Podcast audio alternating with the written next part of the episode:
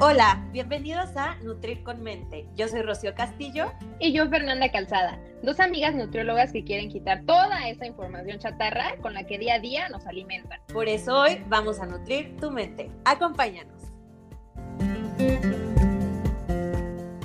Bueno, pues bienvenidos a un episodio más de Nutrir con Mente. Ahora con un tema que este, pues es bastante interesante que algunos de ustedes nos pidieron, entonces pues vamos a platicar de las dietas vegetarianas, veganas, plant-based y el efecto que tienen al medio ambiente.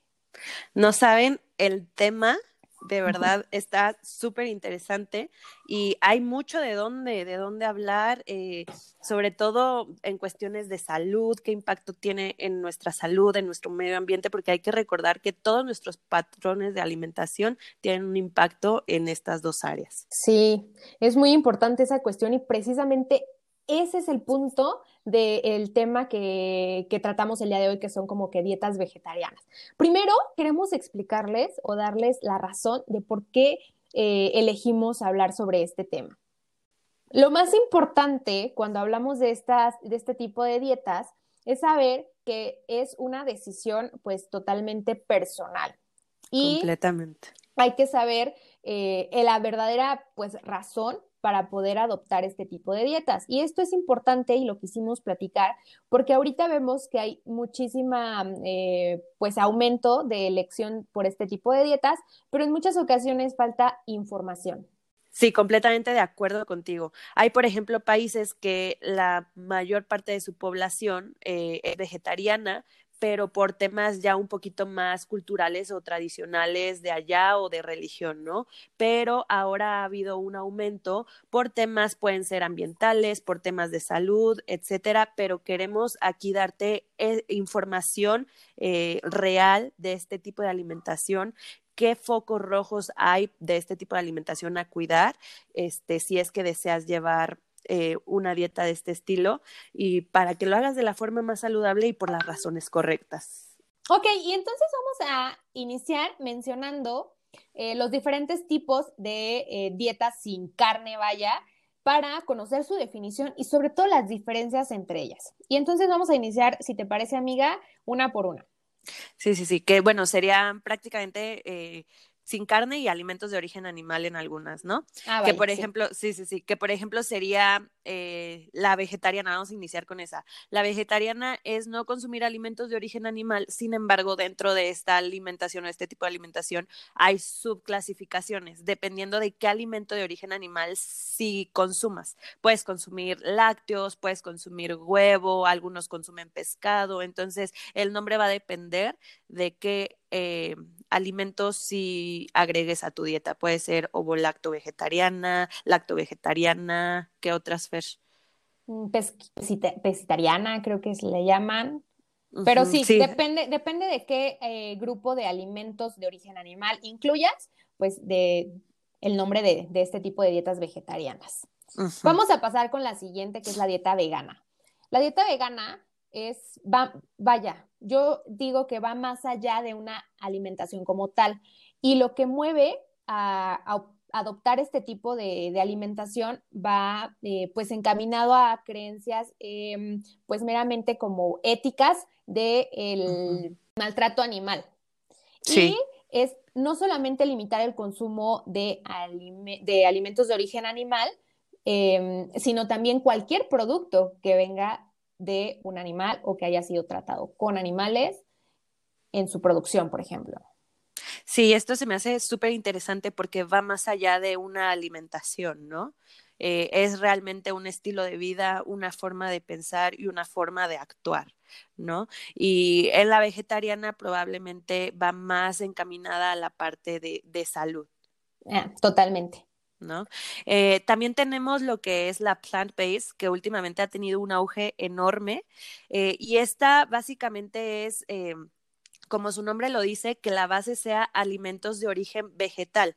Sin embargo, algo muy interesante de esta alimentación es que no es exclusiva, aunque en cantidades probablemente un poco más eh, pequeñas, sí puedes consumir alimentos de origen animal.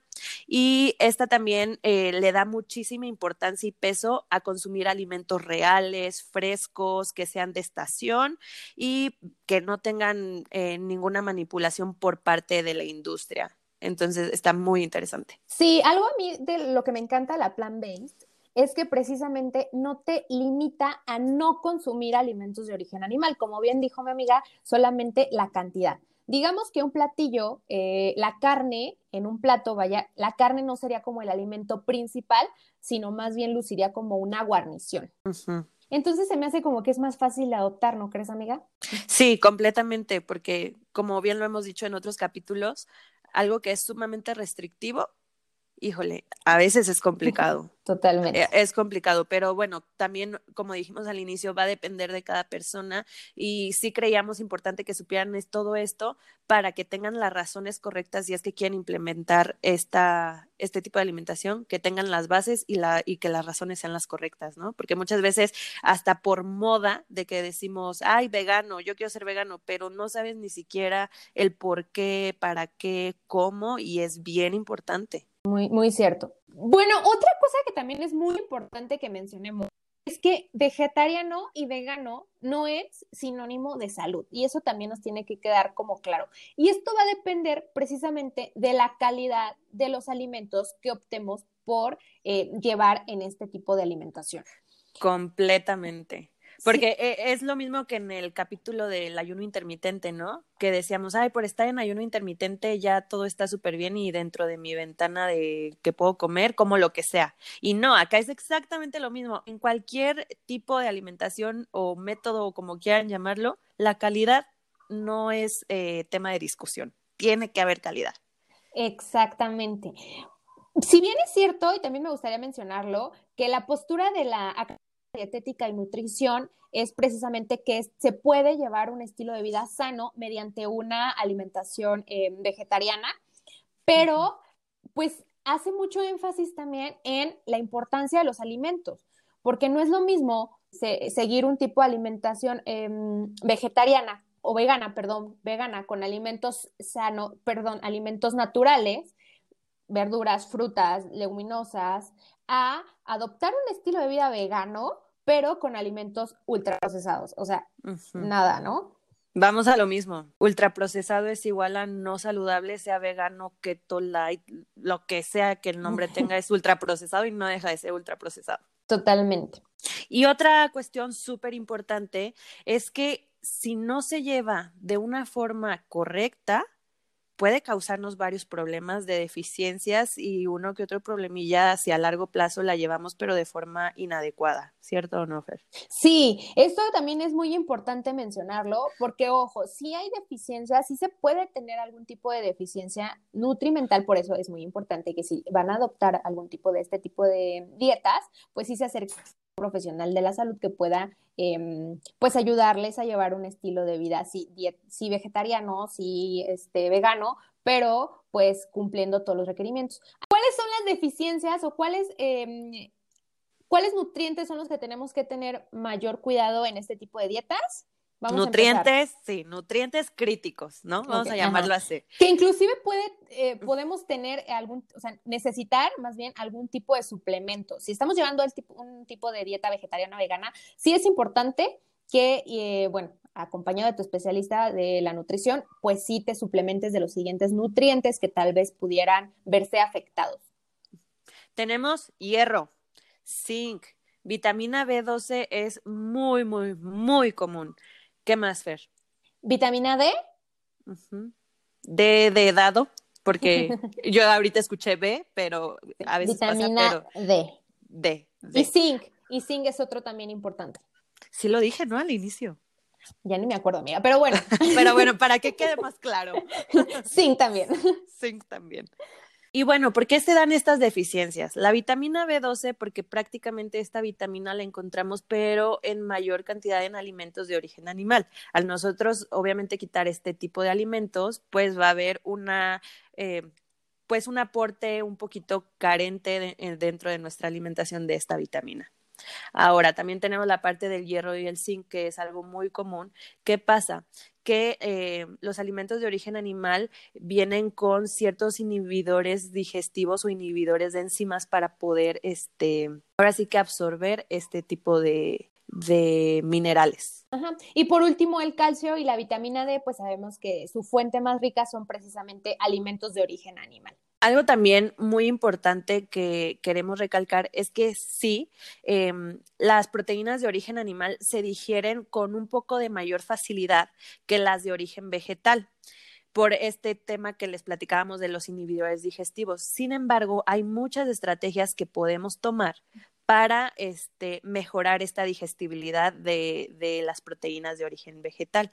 Entonces, ahí vamos a lo mismo. Es bien importante saber cómo llevar esta alimentación para llevar nuestros requerimientos al 100% y tener este tipo de estrategias para mejorar nuestra absorción de la proteína vegetal. Aquí ¿Qué estrategias? Ajá, ah. a, eso iba precisamente. ¿Qué estrategias? este, la primera es saber que precisamente lo que consumimos de, la, de las proteínas pues son aminoácidos. Algunos eh, pues son esenciales que los consumamos porque nuestro cuerpo no puede sintetizarlos.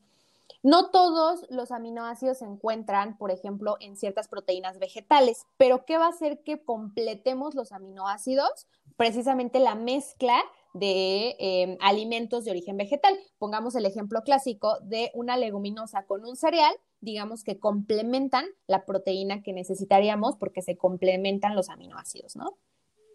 Son nueve aminoácidos los que son esenciales, entonces eh, vámonos a números, si no sé, por decirte algo, X alimento te aporta tres aminoácidos, entonces vamos a buscar otros alimentos que te aporten los otros aminoácidos que te hacen falta en ese alimento. Entonces de eso se trata, eh, combinarlos para mejorar y llegar al requerimiento este, total.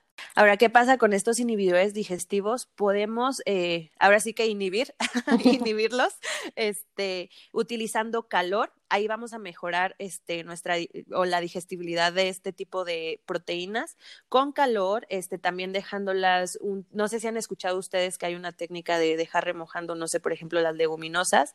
Esto es también para que barra todas eh, todos estos inhibidores de hierro, de zinc, por ejemplo, y podamos absorber mejor y utilizar mejor este tipo de proteínas y aprovecharlas más.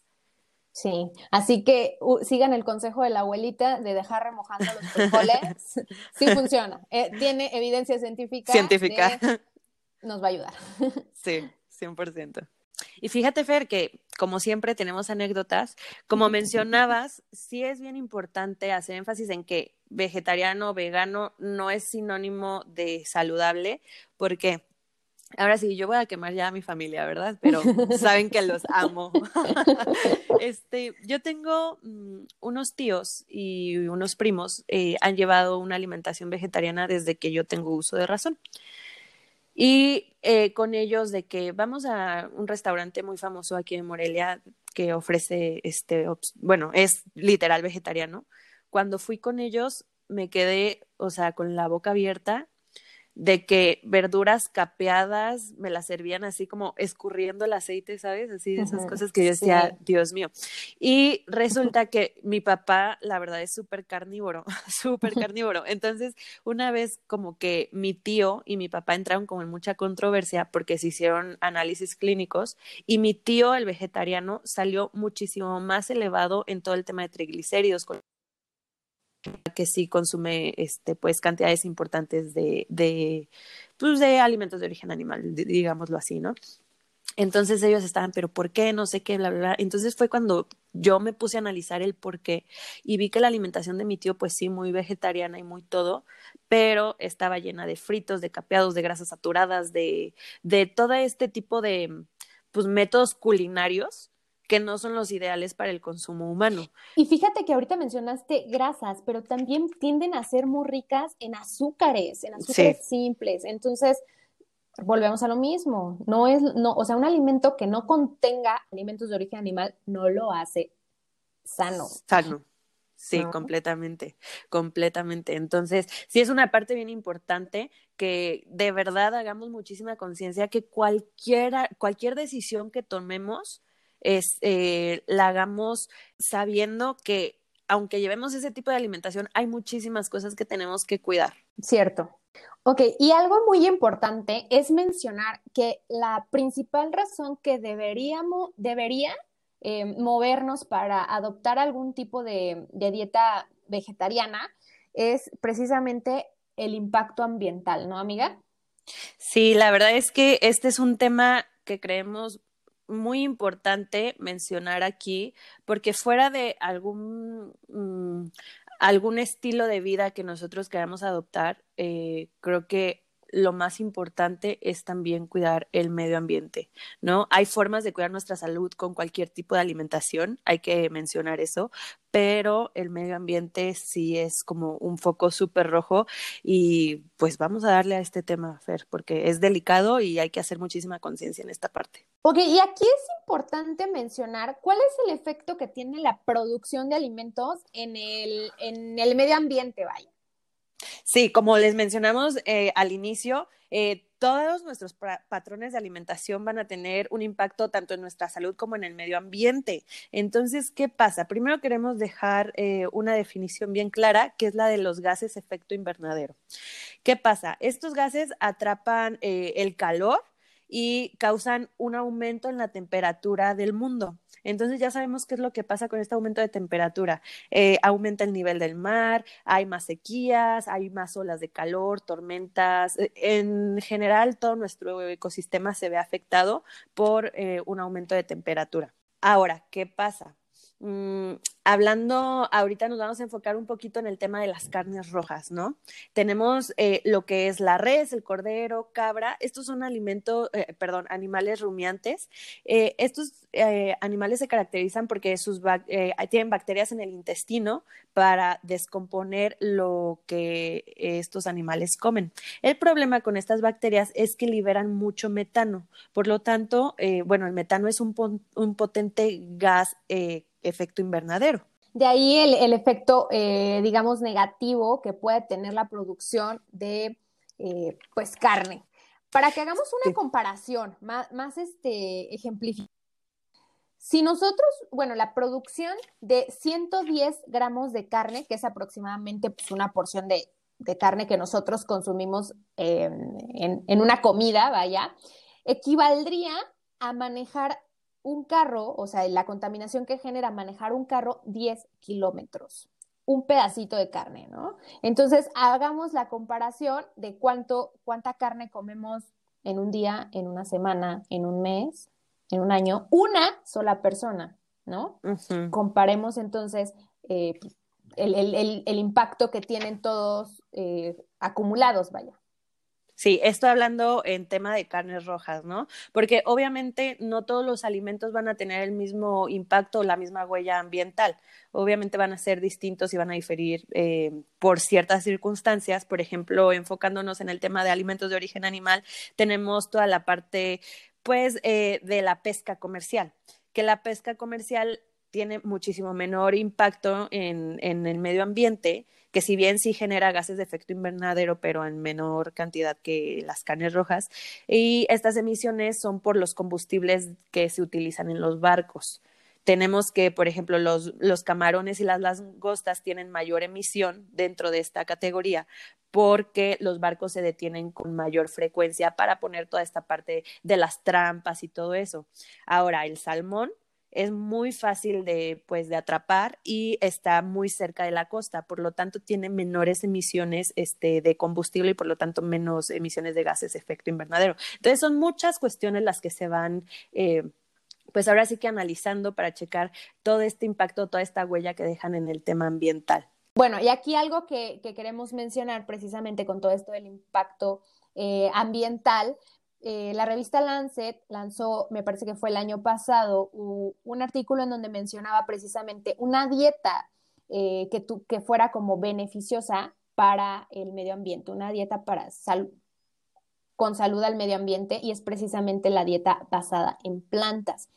La dieta basada en plantas, eh, uno de los efectos o, bueno, de las, de las características específicas de esta dieta es precisamente que se basa en alimentos reales y esto es algo que mencionaba ahorita con mi amiga que me parece muy importante porque entonces limita el, em, el consumo de alimentos ultraprocesados que a la larga también causan un efecto eh, negativo en el ambiente, ¿no? Ahorita estábamos precisamente hablando del tema de las galletas Oreo, ¿no? Cuéntanos esto que nos, nos, nos, voló la cabeza, la verdad. Sí, nos voló la cabeza porque resulta que si bien eh, las galletas Oreo no tienen ningún eh, ingrediente de origen animal, pero en toda nuestra pues lectura para preparar este tema caímos en razón de que las galletas Oreo, uno de sus ingredientes es el aceite o grasa de palma, ¿no? Así lo, lo especifican en su lista de ingredientes. Y resulta que hay cuatro alimentos que eh, tienen la misma huella ambiental, igual de fuerte, que son las carnes rojas, la soya, el aceite de palma. ¿Qué nos está diciendo? Por ejemplo, si tú eres vegano y consumes este tipo de galletas pensando que no tiene un efecto, un impacto en, en los animales, pues al final del día tiene un impacto importantísimo en la huella ambiental y por consecuencia o de forma indirecta en los animales. Sí, o sea, y regresamos a lo mismo, o sea, vegetarian, vegano no es sinónimo de salud, porque sabemos que las eh, galletas Oreo son veganas porque no tienen absolutamente nada de origen animal. Pero, eh, ya, lo mencionamos, sí tienen ciertos em, ingredientes que su producción causa algún tipo de impacto al medio ambiente y por tanto a los animales. Entonces, a fin de cuentas, indirectamente, pues los afecta. Los afecta, claro, y una parte de cuidar eh, la integridad del animales, cuidar su, su ecosistema, su ambiente, ¿no? Y bueno, también así, así como las galletas hoy hay muchísimos productos veganos que, que son ultraprocesados, ricos en grasas y en azúcares, que pues también tienen efecto negativo, no solamente en nuestro cuerpo, sino también en el medio ambiente. Sí, claro. Algo también que quiero mencionar es que, eh, regresando al tema de las carnes rojas, muchas personas para la engorda utilizan soya y la soya ya vimos que también está dentro de los alimentos que dejan una huella muy importante en el medio ambiente. Entonces, estamos hablando de que están produciendo soya para alimentar a nuestras reses, por decir algo, y aparte eh, todo el proceso metabólico de las reses produce muchos gases de efecto invernadero. Entonces son muchos lados por los que atacamos al medio ambiente en el tema de las carnes rojas. Sin embargo, también creo algo bien importante a, rescatar es que también vivimos en una era en la que todo es en exceso. El, no el otro día, pero ya hace tiempo, fui a una cadena de estas de hamburguesas y me sorprendí de que ya hay hamburguesas con tres rebanadas de carne o tres pedazos de carne o cuatro pedazos de carne así, una torre enorme y dije, ¿eso es necesario? O sea, creo que también todo este tema de que si consumimos o no carne roja también va muy de la mano de qué cantidad consumes. No está mal que la consumas si te gusta, pero tampoco creo bueno o coherente comerte una hamburguesa con cuatro pisos de carne. O sea, no es necesario, ¿sabes? Sí, porque precisamente cuál es el requerimiento de, proteína que tenemos. Realmente no es mucho. Por eso no está tan descabellada la idea de seguir una dieta plant-based, que es la, que mencionábamos, la que sí tiene, de hecho, la que más evidencia científica tiene en, en este en los beneficios a la salud y obviamente al medio ambiente. Entonces es como el combo más ganador, lo que yo digo, en beneficio a la salud y beneficio al medio ambiente, es una buena dieta.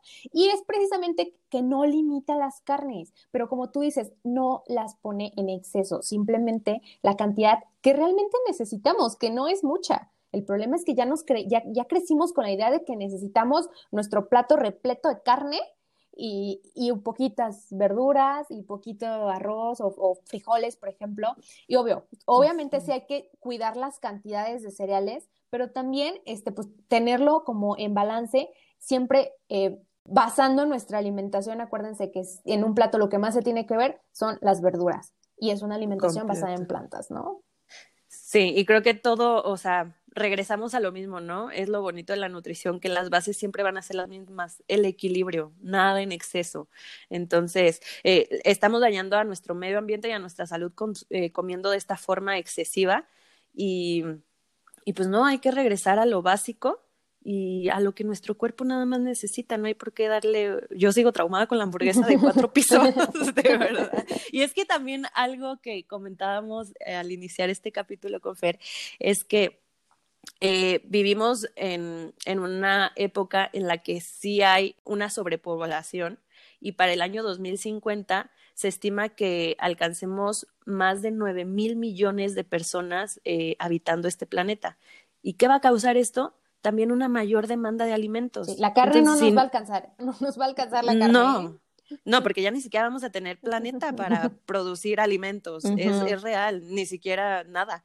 Entonces, creo que todavía podemos hacer un poco por nuestro planeta o mucho por nuestro, por nuestro planeta, eh, haciendo mucha conciencia en esta parte y las nuevas generaciones eh, enseñarles todo esto también. Una estrategia aquí que ya para concluir me gustaría comentarles eh, para poder eh, iniciarle un poquito a esta de la plan base, o sea, de, de, no, no, quedarnos con la idea de quitarnos la carne, sino de aumentar los em, alimentos naturales, cereales eh, integrales, leguminosas, pero sobre todo verduras y frutas para hacer una alimentación más basada en plantas, es una estrategia que se llama, o bueno, es un movimiento que se ha llamado Meatless Monday. ¿Y en qué consiste? Precisamente los lunes em, se trata de evitar el consumo de carne, optando por alimentos con proteína de origen vegetal. Yo em, llevo adoptando esta, este Meatless Monday desde hace como unos siete meses